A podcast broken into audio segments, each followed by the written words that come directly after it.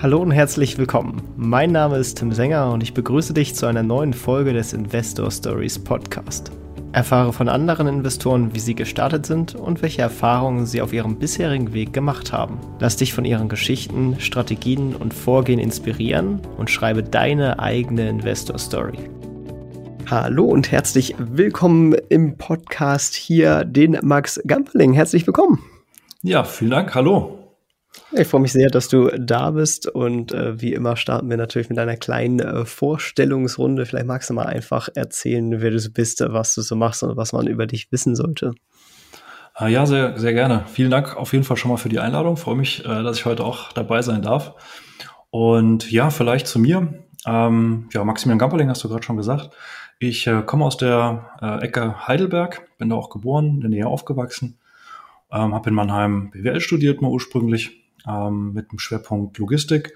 War dann auch einige Jahre in der Logistik tätig, zuletzt als äh, Geschäftsbereichsleiter für einen Logistikkonzern, da zuständig für den Healthcare-Bereich und äh, eben auch mit äh, ja für viele Healthcare-Unternehmen, also Gesundheitsunternehmen im Pharma-Bereich, Medizintechnik, Diagnostikbereich, da ähm, die Logistik gemanagt, war da Geschäftsbereichsleiter mit fast 300 Mitarbeitern und ähm, ja, macht das jetzt nicht mehr, äh, weil ich mich tatsächlich voll der Börse zugewandt habe das war ähm, ja eigentlich erstmal nur so aus dem Selbstzweck heraus ein Thema, wo ich gemerkt habe, ich muss äh, ja mich mehr um meine eigenen Finanzen kümmern. Dann habe ich gemerkt, okay, das Ganze macht mir Spaß und bin dann tiefer eingestiegen, habe immer mehr gemacht an der Börse und äh, irgendwann wurde aus dem äh, Zweck und aus dem Hobby äh, nebenbei was zu machen und die eigenen Finanzen zu managen eben ja wie so ein wie so eine Art Nebenjob dann an der Börse auch aktiv gehandelt, ähm, auch wirklich wie ein ja, Gehalt an der Börse verdient.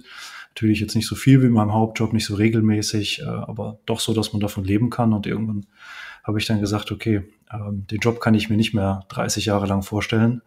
Und ähm, warum nicht von der Börse auch leben? Und ja, bin dann raus aus meinem Job, habe äh, erstmal nur noch mich mit der Börse beschäftigt und irgendwann habe ich gemerkt, äh, es fehlt dann doch ein bisschen der soziale Austausch und äh, vielleicht auch ein paar unternehmerische Projekte. Und so bin ich dann dazu gekommen, auch ähm, auf YouTube was zu starten. Habe einen YouTube-Kanal auch unter meinem Namen, Maximilian Gamperling. Habe dann da Aktienanalysen gemacht und dann kamen Anfragen, was ich dann sonst so machen würde. Ob ich da vielleicht auch mal helfen könnte, dem einen oder anderen. Und ja, daraus hat sich jetzt ein Coaching entwickelt tatsächlich. Ähm, und ich helfe jetzt Menschen dabei, ihr Kapital langfristig sicher und rentabel an der Börse zu investieren vorwiegend eben in Aktien äh, mit einer langfristigen Strategie. Und äh, ja, so hat sich das entwickelt zu dem, was ich heute mache. Und das ist so mein Arbeitsalltag. Ähm, ich beschäftige mich mit der Börse den ganzen Tag, hauptsächlich mit Aktien, aber ansonsten auch mit Optionen und Futures und helfe anderen Menschen dabei, ihr Geld sinnvoll und rentabel anzulegen. Dann springen wir doch gleich mal zum, zum Anfang deiner Geschichte. Äh, du hast jetzt eben auch schon gesagt, du hast äh, durchaus auch aktiver gehandelt. Ähm, ist das dann so kurzfristigeres Trading gewesen oder wie hast du quasi angefangen? Äh, angefangen habe ich tatsächlich ganz, ganz klassisch. Also ich kann, ich kann mal vielleicht ähm, erzählen, wie ich grundsätzlich angefangen habe. Also ganz grundsätzlich war es bei mir wahrscheinlich so wie bei vielen anderen auch. Man hat sich äh, erstmal ähm, durch andere managen lassen, also durch Vermögensverwalter und Berater und, und Banken. Und ich habe dann halt irgendwann gemerkt, dass das äh, ja nicht zielführend ist, äh, dass ich da mehr einzahle, als am Schluss wirklich rauskommt, obwohl die Börse sich zum Beispiel gut entwickelt. Und habe dann erstmal äh, selbst das Ganze in die Hand genommen und habe dann erstmal angefangen, eben mit Aktien zu handeln und äh, habe da auch erstmal dann über Jahre hinweg überhaupt mal eine rentable, langfristige Aktienstrategie aufgebaut. Und das ist jetzt weniger aktiv, sondern das ist dann wirklich eher ganz entspannt, äh, höchstens einmal die Woche prüfen, ob noch alles okay ist und wirklich eher äh, Buy-and-Check-Ansatz, kein reines Buy-and-Hold, aber eben Buy-and-Check-Ansatz. Und ähm, dann habe ich eben gemerkt, dass mir das Spaß macht, habe eben mehr gemacht, habe äh, ja, mich immer tiefer in die Börse eingearbeitet, wie das wahrscheinlich vielen geht, die dann merken, dass es ihnen doch liegt und äh, ihr Interesse weckt. Nur habe ich bei mir gemerkt, ich habe es auch mal versucht, ähm, dass Daytrading so gar nicht meins ist. Ich habe das, äh, ja, mit einem normalen Job funktioniert das sowieso überhaupt nicht. Ich habe aber auch gemerkt, dass es nicht zu mir und meiner Person funktioniert und bin dann eher in Richtung trendfolgende Systeme, ähm, wo man dann eben jeden Tag mal was schaut, bin dann darüber zum Thema Optionen auch gekommen und dann äh, zum Thema Futures. Also aktives Handeln ist bei mir dann schon tatsächlich, dass ich jeden Tag reingucke, mache ich auch heute noch und jeden Tag nicht unbedingt handle, wenn es jetzt nichts zu tun gibt. Ähm, und äh, wenn es jetzt nicht notwendig ist, mache ich nicht jeden Tag was, aber ich schaue schon jeden Tag rein. Und bei mir unterteilt sich das eben. Also der Großteil meines Kapitals liegt langfristig in äh, Aktieninvestitionen, wo ich gar nicht so viel tun muss. Und dann gibt es eben die aktiveren Teile, die dann äh, ja einfach nochmal so eine Art Einkommen sind, äh, Nebenjob, wie auch immer man es nennen will. Ja. Wie schaut das Ganze dann aus, wenn du sagst Options, Futures? Ähm, mhm. ist, sind das dann Spekulationen auf bestimmte Sachen, dass du irgendwie meinst, der, der Dollar geht hoch oder sind das so Shortputs, die du mal verkaufst oder was genau verbirgt sich bei dir dahinter? Ähm, ja, eigentlich äh, recht viel sogar. Also ich versuche tatsächlich in meinem langfristigen Aktiendepot, ich nenne das ja auch in den äh, Videos immer äh, mein Ankerdepot, tatsächlich zusätzlich mit den Optionen ähm, einfach auch auf die soliden langfristigen Aktien nochmal einen zusätzlichen Ertrag zu generieren. Das heißt, das sind dann wirklich Aktienoptionen. Äh, das sind dann im Prinzip Cash-Secured Puts, äh, Short Puts, äh, Covered Calls eher seltener, aber eben auch mal, ja, je nachdem, wie das passt. Ähm, das heißt, da geht es wirklich dann darum, das so komplementär zur, äh, zur Aktienstrategie zu machen. Dann gibt's ähm, ja eher etwas spekulativere Dinge, wo ich dann auch äh, anhand technischer Analyse, ähm, Ausbruchsstrategien sage, okay, ähm, da mache ich jetzt nicht direkt den Aktienhandel, sondern das begleite ich mit Optionen. Da vor allen Dingen eben äh, als Stillhalter, also ähm, sozusagen die, die Verkäuferseite von Optionen. Und äh, das ist dann wirklich tatsächlich, dass ich die Aktie eigentlich gar nicht haben möchte, ähm, auch gar nicht im Depot habe, sondern das ist dann wirklich rein spekulativ im Sinne von äh, Trading, aktiver Handel. Und ähm, das dann eben teilweise auch im Rohstoffbereich. Und da geht's dann eben auch über in die Futures, wo ich dann halt entweder den Future direkt handle oder eben Optionen auf äh, Rohstofffutures mache. Ja. Wenn du jetzt so, ähm, die, die, du hast ja eben die Rohstoffe angesprochen. Mhm. Ähm, wie sehe da beispielsweise äh, ein Investment Case aus? Also hast du da ein Beispiel, was du uns vielleicht geben kannst, ähm, was da quasi dann dein Future Trade wäre, am besten dann auch mit Hilfe von Charttechnik oder so? Mhm.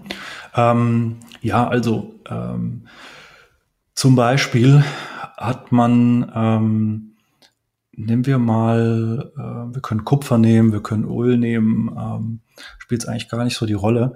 Ähm, man hat oder nehmen wir mal Kupfer. Kupfer ist ähm, eigentlich ganz, ganz gut gestiegen die ganze Zeit. Ähm, vom Grunde her ist es bei Rohstoffpreisen auch so, die orientieren sich ja wirklich nur nach Angebot und Nachfrage. Ähm, mehr ist es nicht. Rohstoffpreise fallen für gewöhnlich nicht auf Null. Äh, das war ja auch eher ein technischer Effekt, der äh, dazu geführt hat, in, in Corona-Zeiten, dass Öl mal unter Null gefallen ist sogar. Ähm, aber ansonsten schwanken Rohstoffpreise ja zwischen gewissen Werten. Ne? Es gibt, wenn der Preis zu hoch ist, lässt halt die Nachfrage nach und dann geht der Preis eher runter. Klar, langfristig kann es dann schon sein, wenn es einfach weniger Kupfer gäbe, dann würde langfristig der grundsätzliche Preis steigen. Es gibt Inflation. Das sind natürlich grundsätzliche Effekte, aber es ist ein ganz großes Thema so im Bereich Angebot und Nachfrage.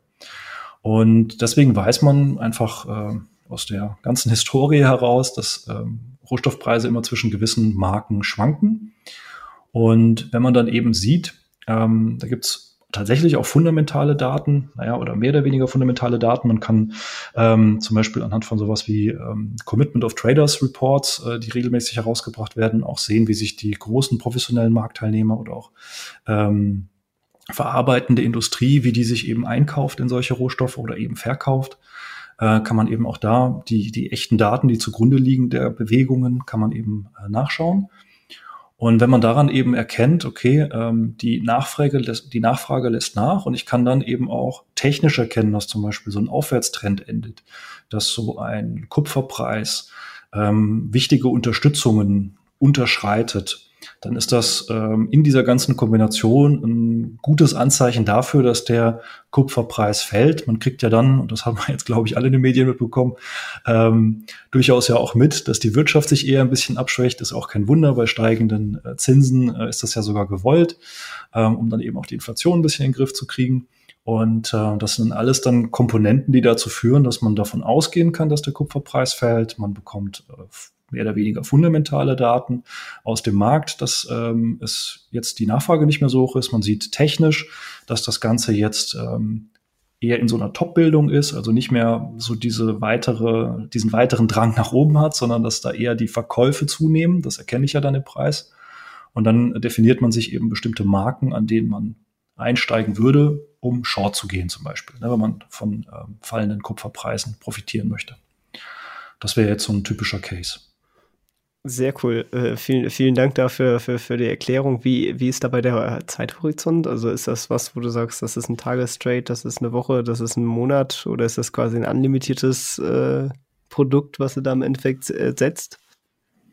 Uh, Futures sind ja immer mit einem, das ist daher auch der Name, die haben ja immer sozusagen Verfallstage und dementsprechend irgendwie ist das dann immer limitiert. Man kann natürlich von dem einen Kontrakt in den nächsten rollen, nennt sich das dann, wenn man eben, ähm, wenn der eine verfällt, äh, sagen wir mal, der verfällt jetzt irgendwie am 16. September und der nächste startet dann halt, oder der läuft schon, aber dann würde ich sozusagen den einen Kauf, äh, verkaufen und den anderen wieder kaufen, dann würde das Rollen bedeuten. Ähm, das kann man natürlich machen für gewöhnlich so, eine, so ein Trade, so ein ganz grundsätzlicher Trade, wenn man jetzt von fallenden Kupferpreisen ausgeht, kann Tage, Wochen, Monate gehen, viel länger für gewöhnlich nicht. Ähm, alles darüber hinaus ist dann eher selten, weil irgendwann fallen die ja dann doch so weit, dass dann wieder die Nachfrage anzieht, weil die Preise so weit gefallen sind und dann stabilisiert sich und geht dann eben wieder nach oben und dann kann man das Ganze natürlich theoretisch auch wieder umdrehen und dann von steigenden Preisen profitieren. Wie sicherst du dich dann dabei ab? Also hast du dann auch einen, einen Stop-Loss drin, falls das in die andere Richtung gehen sollte? Oder hast du gesagt, irgendwie bei 50 Prozent steige ich aus? Oder wie managst du dann sozusagen deine dein Position, falls sowas mal nicht aufgeht? Ähm, mit Stops, also mit einem klaren Risikomanagement. Die Frage ist überhaupt erstmal, würde ich äh, überhaupt einsteigen? Na, das hängt ja mit verschiedenen auch Risikomanagement-Gesichtspunkten zusammen. Also wie groß ist der Kontrakt? Passt das zu meinem Depot? Wie weit wäre denn, äh, wie, wie groß ist das Chance-Risiko-Verhältnis, was ich da habe? Und ähm, dann erst würde ich überhaupt einsteigen. Das ist schon mal das Wichtigste. Und wenn ich dann drin bin, dann äh, habe ich Stops, die ich nachziehe und wo ich dann auch wieder aussteigen würde. Ich bin da kein Freund von festen Prozentmarken, äh, weil das ja hat einfach keine Relevanz in dem Sinne. Ähm, auch so diese klassischen Trailing Stops, ich ziehe mal 20 Prozent meinen Stopp hinterher und dann fällt es um 21 Prozent, aber danach steigt es wieder. Ähm, also da, da, daran orientiert sich ja der Markt nicht, sondern dann mache ich das tatsächlich äh, technisch, charttechnisch und schaue mir an, äh, wo haben denn bisher die meisten Marktteilnehmer gesagt, okay, jetzt äh, ist es zum Beispiel wieder äh, günstig genug, um zu kaufen und dann kann man sich darunter positionieren. Ja, und wenn da halt die Nachfrage nachlässt, dann würde man aussteigen. Je nachdem, in welche Richtung man sich natürlich positioniert. Bei Futures geht das ja in allen Richtungen. Woran machst du dann die Größe so einer Position fest? Also äh, im Verhältnis zum Gesamtdepot auch ein Prozentwert oder ist er da auch äh, eher nicht so aussagekräftig oder wie gewichtest du sozusagen deine Trades? Ähm, doch auch, klar. Also ähm, auch ein gewisser Prozentsatz maximal vom, also ich sag mal so, es gibt ein Chance-Risiko-Verhältnis, also wie groß schätze ich die Chance ein, äh, wie groß ist das äh, initiale Risiko, wenn ich das jetzt mache. Und äh, dieses Risiko, ähm, wie viel würde das dann von meinem äh, Depotwert ausmachen? So. Und wenn das einen gewissen Betrag überschreitet, dann mag es vielleicht trotzdem attraktiv sein, ich würde es aber eben aus Risikogesichtspunkten nicht eingehen. Also da spielt dann schon ein Prozent vom Depotwert auf jeden Fall eine Rolle, ja. Also äh, über eine gewisse Summe oder über einen gewissen Anteil will ich dann nicht verlieren in einem, in einem Vorgang, weil da, äh, ich weiß nicht, wer es gesagt hat, aber das Wichtigste ist ja, äh, im Spiel zu bleiben. Und ähm, deswegen gehe ich da mal lieber was nicht ein, als äh, dazu riskant unterwegs zu sein. Ja, das stimmt auf jeden Fall. Machst du das dann über Interactive Brokers oder äh, weil das kann man ja nicht mit jedem klassischen Broker machen? Ja, genau, richtig, ja. Also tatsächlich mache ich es über CapTrader, ähm, also über den, den, wir es mal deutschen Ableger von Interactive Brokers, beziehungsweise da die, des äh, deutschen Kundenservice. Reseller ist, glaube ich, der offizielle Begriff. Ja, Reseller, genau, den, den Begriff habe ich gerade gesucht, danke. Äh, der deutsche Reseller äh, von Interactive Brokers, genau. Und äh, über die mache ich das, weil mir einfach nochmal da dieser, ähm, ja, äh, durchaus auch der Kundenservice da wichtig ist, auch bei dem einen oder anderen Thema, was ja dann doch wichtig ist und wo es dann doch um viel Geld geht, dann auch ähm, schnell und kompetenter eine Info zu kriegen, ja. Ja, und diese äh, Qualitätsaktien oder langfristigen stabilen Werte, die du eben angesprochen hattest, das sind dann Standardwerte, die nach Qualitätsgesichtspunkten auswählst oder wie gehst du dann quasi bei der Auswahl deiner Titel fürs Langfristdepot vor?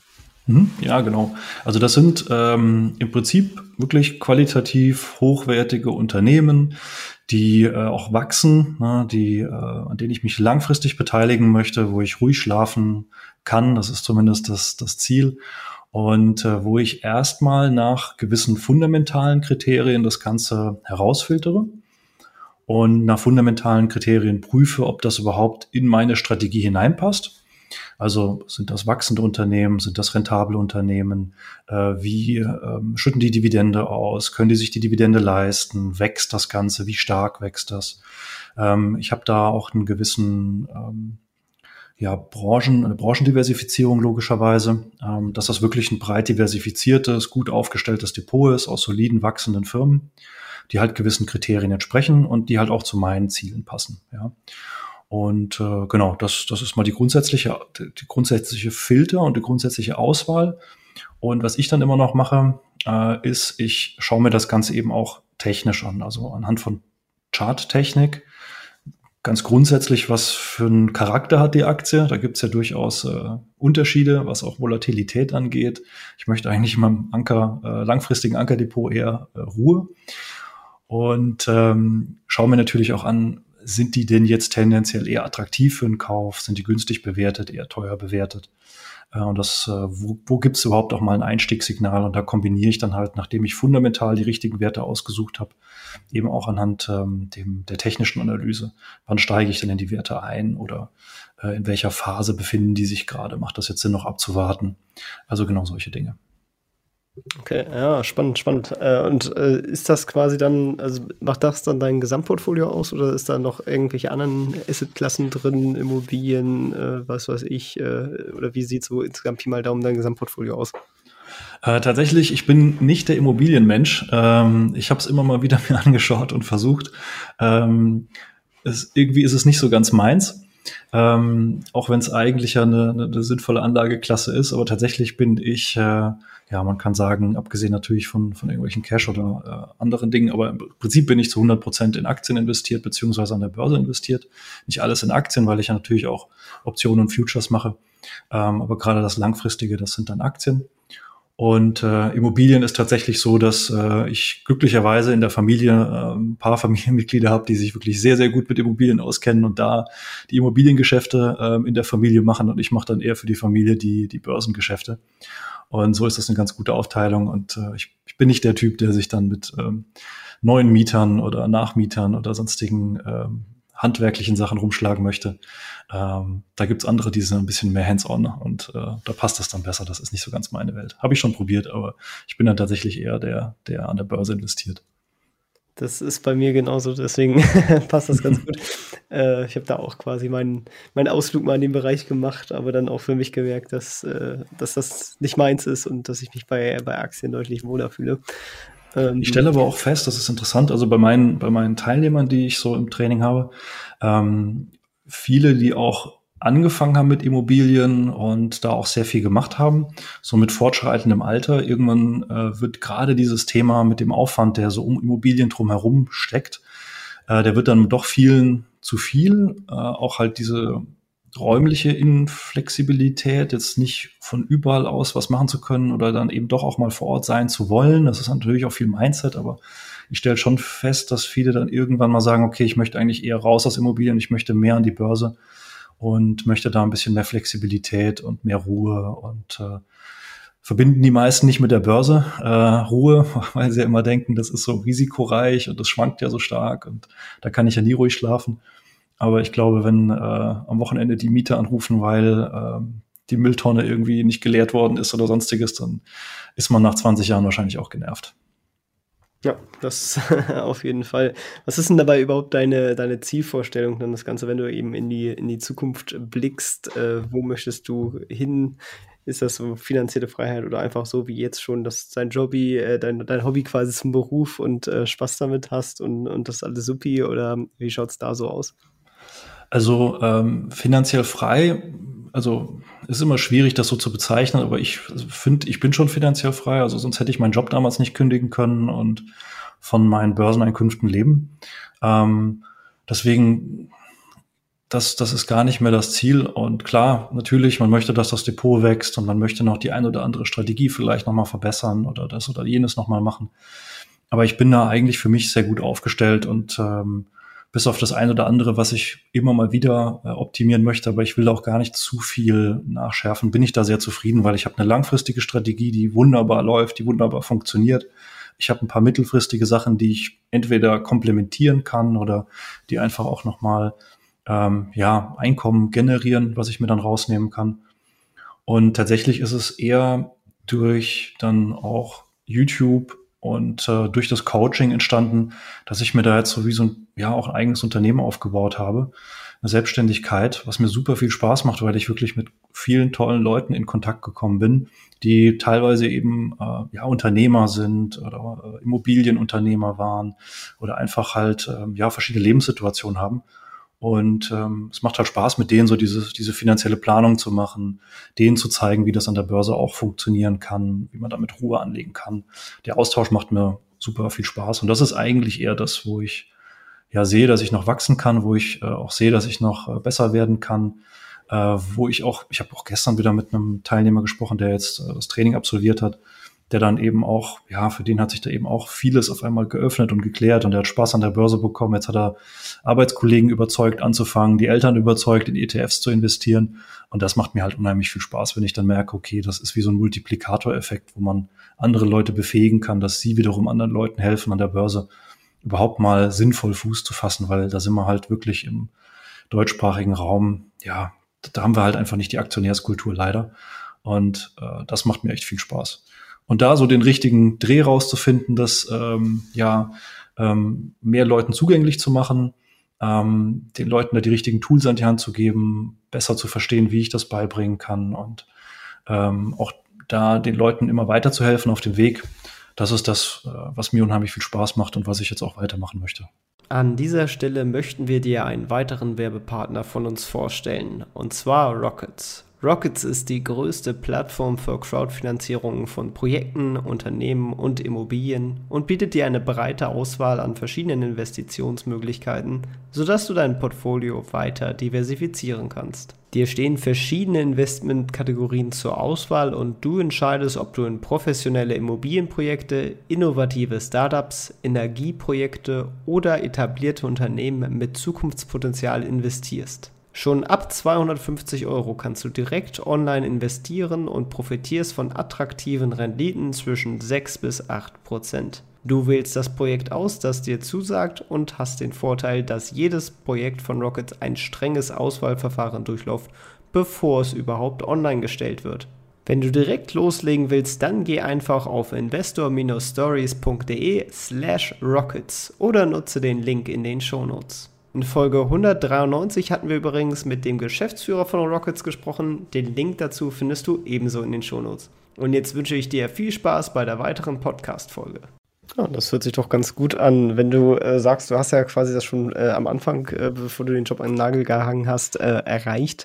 Ähm, Hast du das dann im Endeffekt durch den Job erreicht, indem du einfach eine hohe äh, Sparquote hattest und da gut verdient hast? Oder war das sogar durch deine äh, nebenberuflichen Trading-Aktivitäten oder Langfristanlagen? Oder äh, wie hast du diesen Status sozusagen erreicht? Ja, beides. Also ich habe äh, gut verdient und ich habe auch unter meinen Verhältnissen gelebt. Ähm, ich habe es mir nicht schlecht gehen lassen. Also ich war jetzt kein Frugalist in dem Sinne, aber ähm, ich habe äh, mit Sicherheit nicht so viel ausgegeben, wie ich, wie ich hätte vielleicht können.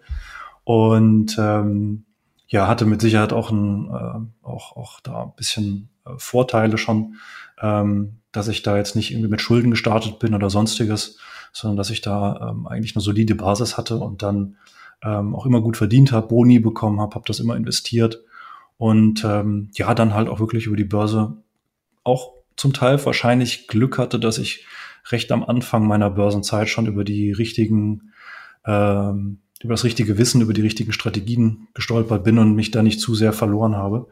Und ähm, ja, habe dann darüber eben nicht jetzt nur ein, ein Riesenvermögen angehäuft, darum geht's gar nicht mal nur so, sondern eben ähm, so eine Strategie zu bekommen, wie man ähm, da regelmäßig Einkommen generiert an der Börse. Das ist dann äh, eher so das, was einen ja finanziell frei macht, dass man eben auch sieht, dass es anders gehen kann, ne? dass man jetzt nicht unbedingt angewiesen ist auf einen Job, sondern dass man eben auch über die Börse Geld verdienen kann und das macht einen ja auch schon frei. Und so war es dann im Endeffekt. Ja, äh, gut, ich komme jetzt aus dem Beamtenhaushalt. Äh, ich habe jetzt auch nicht von heute auf morgen gekündigt. Dafür ist mein Sicherheits- und Risikobewusstsein viel zu groß. Äh, das heißt, es war dann auch schon noch mal ein paar Jährchen Grübelei, ob ich denn jetzt wirklich den Job an den Nagel hänge, um von der vermeintlich unsicheren Börse zu leben. Und ähm, ja, so im Nachhinein hätte man es vielleicht sogar schon früher machen können. Ja, gut, aber das äh, weiß man ja auch immer erst im Nachhinein, ob das äh, früher hätte gehen können oder doch nicht. Und äh, kommt ja immer so auf verschiedene Faktoren an. Deswegen, solange man es mal überhaupt gemacht hat, ist es natürlich auch ein spannender Absolut. Schritt. Also, ja. wenn man jetzt mal schaut, ähm, bei deinen Schritten hast du bestimmt auch durchaus mal einen Fehler gemacht. Was würdest du sagen, ist vielleicht den, den größten Fehler, dein größter Fehler, den du beim Investieren gemacht hattest? Naja, jeder Fehler bringt einen weiter. Insofern würde ich halt auch immer sagen und sehen, dass man äh, da ja auch immer was draus lernt. Aber ähm, klar, also mit Sicherheit am Anfang mit äh, ja, Fonds, Beratern, äh, Vermögensverwaltern da so dieses klassische äh, zusammenzuarbeiten. Ähm, ja, hätte ich das, was ich jetzt heute weiß, früher gewusst oder hätte ich einfach früher gestartet, dann äh, sähe das wahrscheinlich heute noch mal ein bisschen anders aus. Hat man einfach am Anfang auch Zeit verloren und äh, viel, viel Geld äh, beigelassen. Das ist mit Sicherheit so das, äh, was wahrscheinlich jetzt, wenn man in Euro redet, der, der größte Fehler war.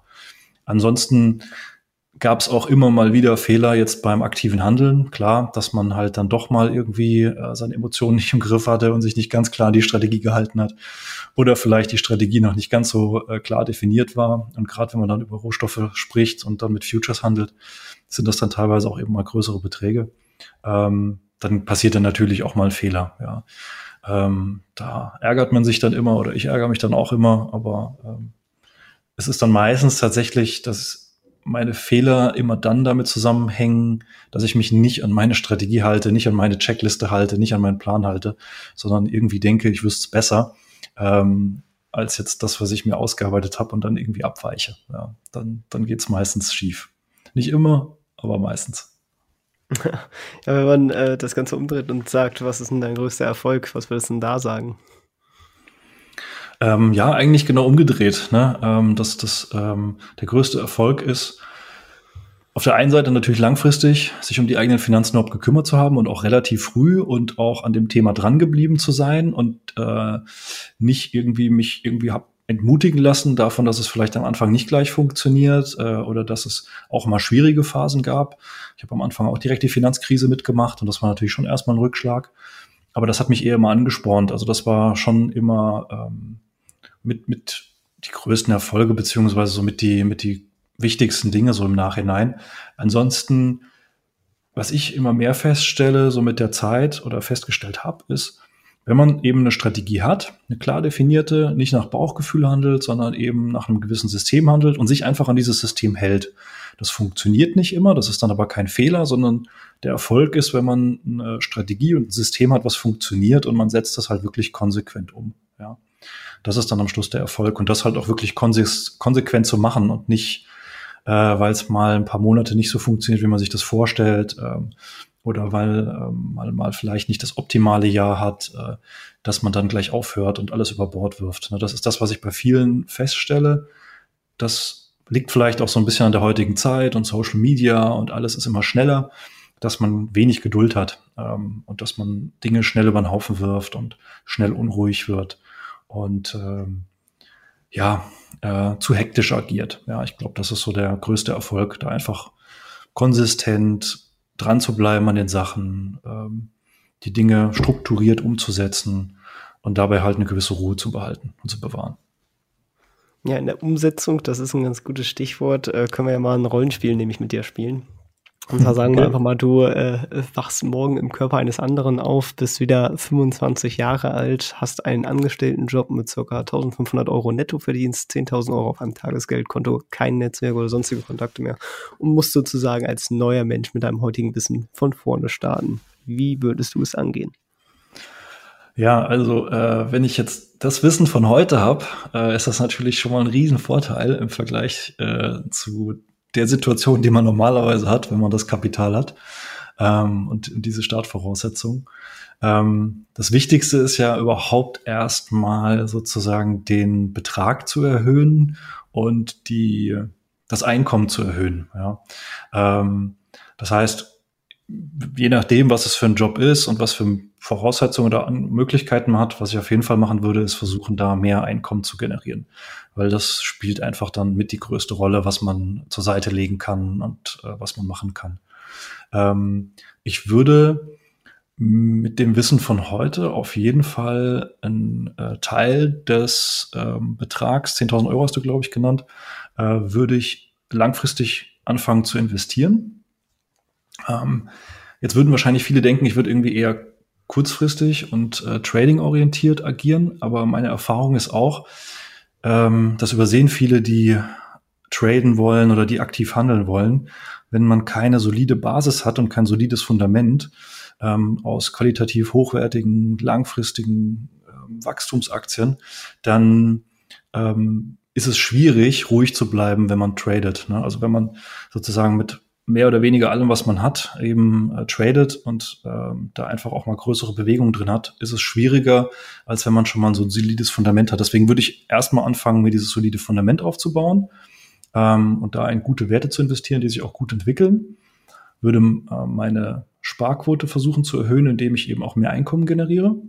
Und mit dem Wissen von heute würde ich mich tatsächlich auch selbstständig machen. Wahrscheinlich relativ schnell. Äh, weil ich auch, seit ich selbstständig bin, gemerkt habe, ähm, ja, dass einfach auch ein Angestelltenverhältnis eine gewisse Limitierung hat.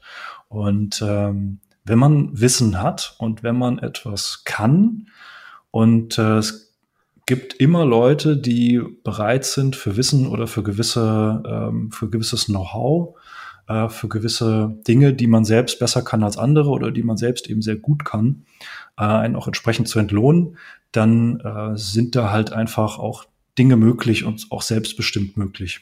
Da muss man aber auch ein bisschen gucken, ist man jetzt eher so ein Typ für Selbstständigkeit oder für Angestellten-Dasein? Ähm, das ist auch mit Sicherheit eine Typfrage, aber persönlich würde ich äh, wahrscheinlich relativ schnell dann in die Selbstständigkeit gehen mit dem Wissen von heute. Ja, das ist doch auch äh, eine, eine schöne Sache. Also wenn man sich damit wohlfühlt, dann warum auch nicht nochmal tun in dem Sinne. Auf jeden ähm, Fall. Wenn du jetzt so auf deine Reise blickst, äh, gibt es da irgendwie ein Buch oder so, was dich besonders äh, weitergebracht hat, was du auch anderen empfehlen würdest? Ja, es kommt darauf an, wo man steht, mit Sicherheit. Ähm, ich glaube, eins der ersten Bücher, das ich so mit dem Thema Börse gelesen habe, äh, war damals Rich Dad Poor Dad. Äh, dürften die mit meisten mittlerweile kennen.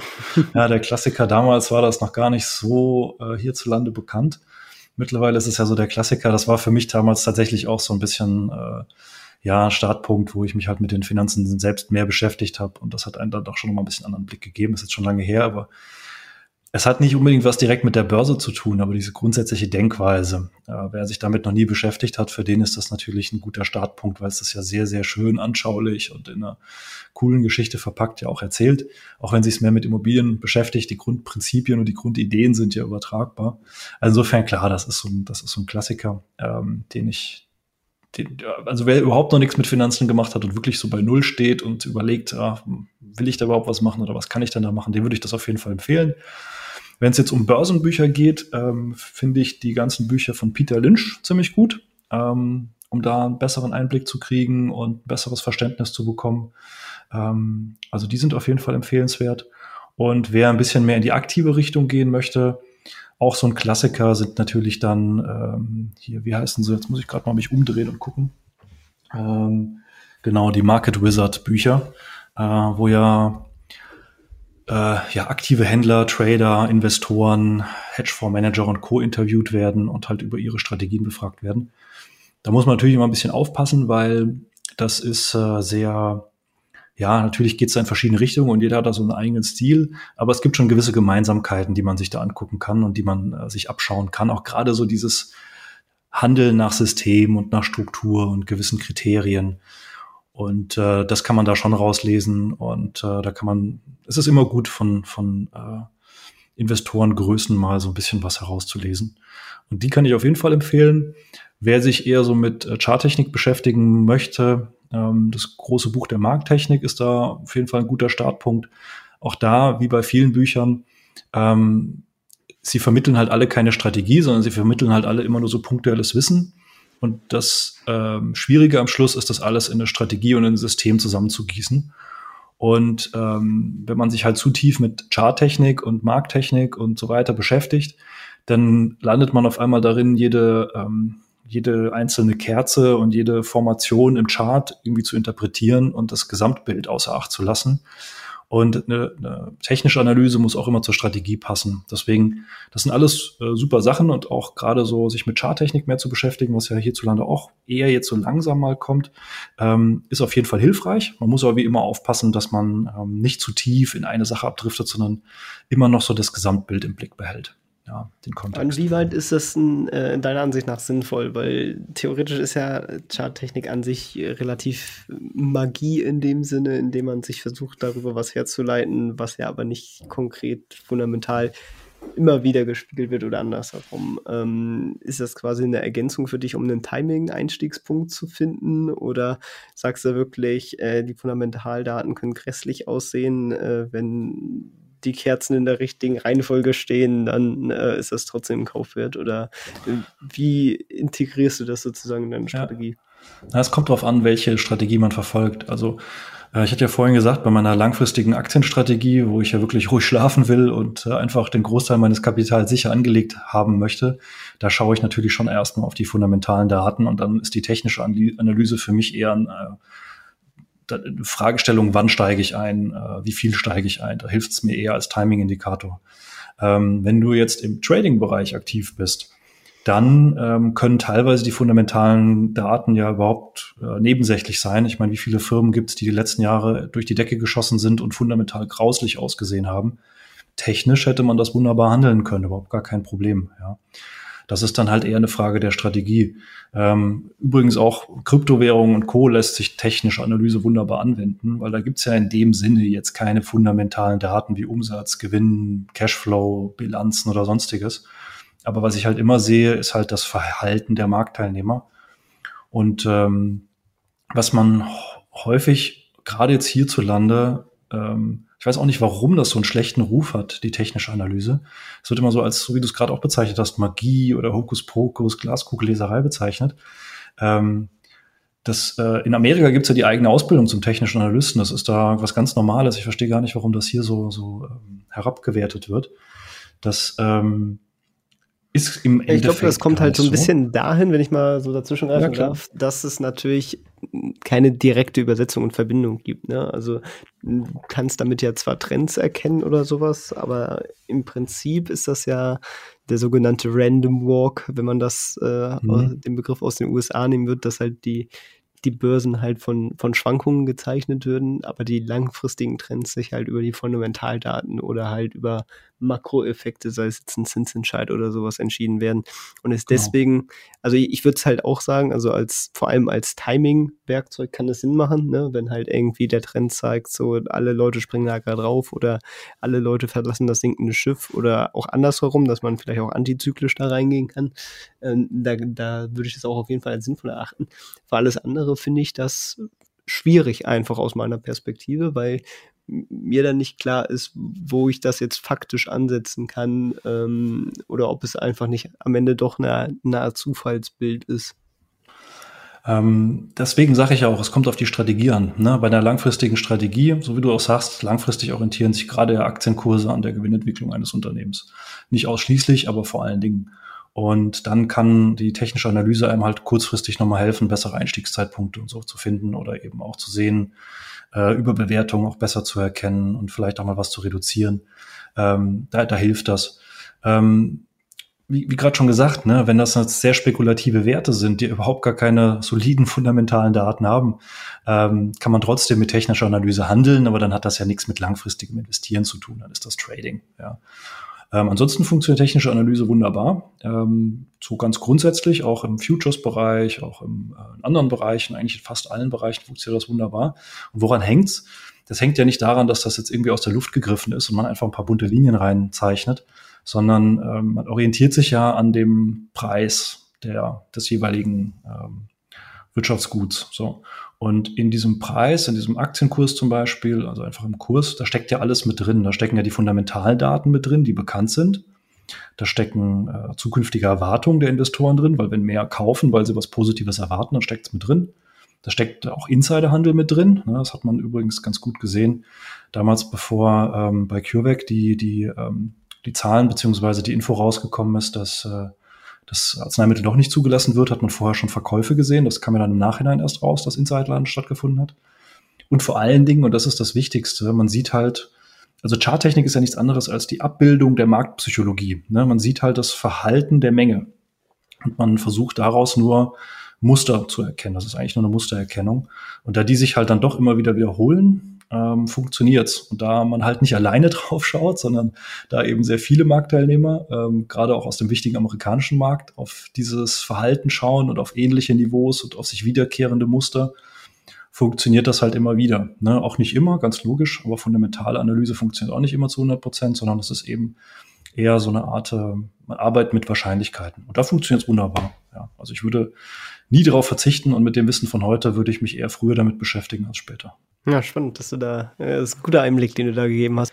Ja, damit sind wir tatsächlich auch äh, schon am Ende angekommen. Ähm, vielleicht magst du zum Abschluss nochmal irgendwie so einen, einen, Tipp mit auf den Weg geben, wenn du einen Ratschlag Leuten mit auf den Weg geben kannst, äh, welcher das wäre. Äh, ich an dieser Stelle bedanke mich erstmal dafür, dass du dabei warst. Ähm, war sehr spannend, auch mal so ein bisschen äh, Blick ins, ins Rohstoff-Future-Trading äh, zu bekommen. Haben wir jetzt nicht so oft hier drin tatsächlich gehabt. Äh, deswegen sehr cool. Und genau, das letzte Wort, dein Ratschlag und sonstige Worte, die du ans Publikum rechnen möchtest. Äh, der gehört jetzt dir und deine Socials und so weiter, Webseite etc. sind natürlich auch in den Shownotes verlinkt. Wer also mal vorbeischauen möchte, der kann das tun. Sehr cool. Also schon mal vielen Dank dir. Hat mir auf jeden Fall schon mal viel Spaß gemacht.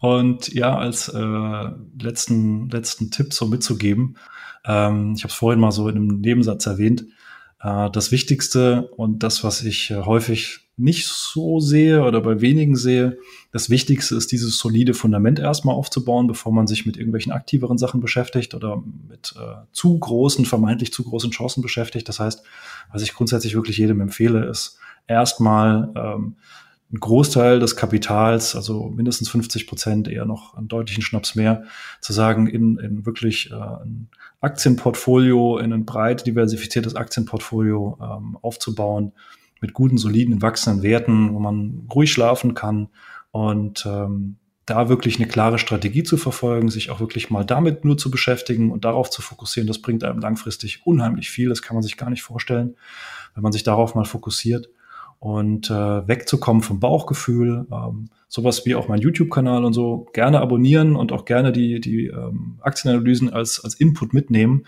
aber niemals nur auf irgendwelche Aktienanalysen auf YouTube oder auf anderen Dingen verlassen, sondern wirklich eine, eine klare Strategie zu haben, eine Strategie zu einem Pass, die man selbst umsetzen möchte, äh, die funktioniert und äh, dann ohne Bauchgefühl ganz entspannt an der Börse erstmal das Geld für sich arbeiten lassen und dann, wenn man dann noch Lust und Zeit hat, kann man sich mit weiteren Dingen beschäftigen. Ähm, das ist so mein, mein Rat, den ich wirklich jedem mitgeben würde. Und wenn man das geschafft hat, hat man schon wirklich sehr, sehr viel geschafft an der Börse. Sehr cool. Dann vielen Dank und ciao, ciao. Ciao. Das war's auch schon wieder mit dieser Podcast-Folge. Ich danke dir ganz herzlich fürs Zuhören. Wenn dir der Podcast gefallen hat, würde ich mich sehr freuen, wenn du ihn mit einer Bewertung auf iTunes unterstützt. Außerdem möchte ich dich gerne dazu einladen, der Investor Stories Community auf Facebook beizutreten. Hier hast du einen Austausch mit Gleichgesinnten und professionellen Investoren, die selber ihren Weg in die Freiheit der Finanzen gegangen sind. Und von ihnen kannst du lernen oder auch selber andere Leute bereichern. Und zudem ist dort Feedback zum Podcast immer willkommen. Um ganz schnell dorthin zu gelangen, kannst du auch einfach investor-stories.de slash community eingeben. Ich freue mich, wenn du auch beim nächsten Mal wieder dabei bist. In diesem Sinne, alles Gute, dein Tim.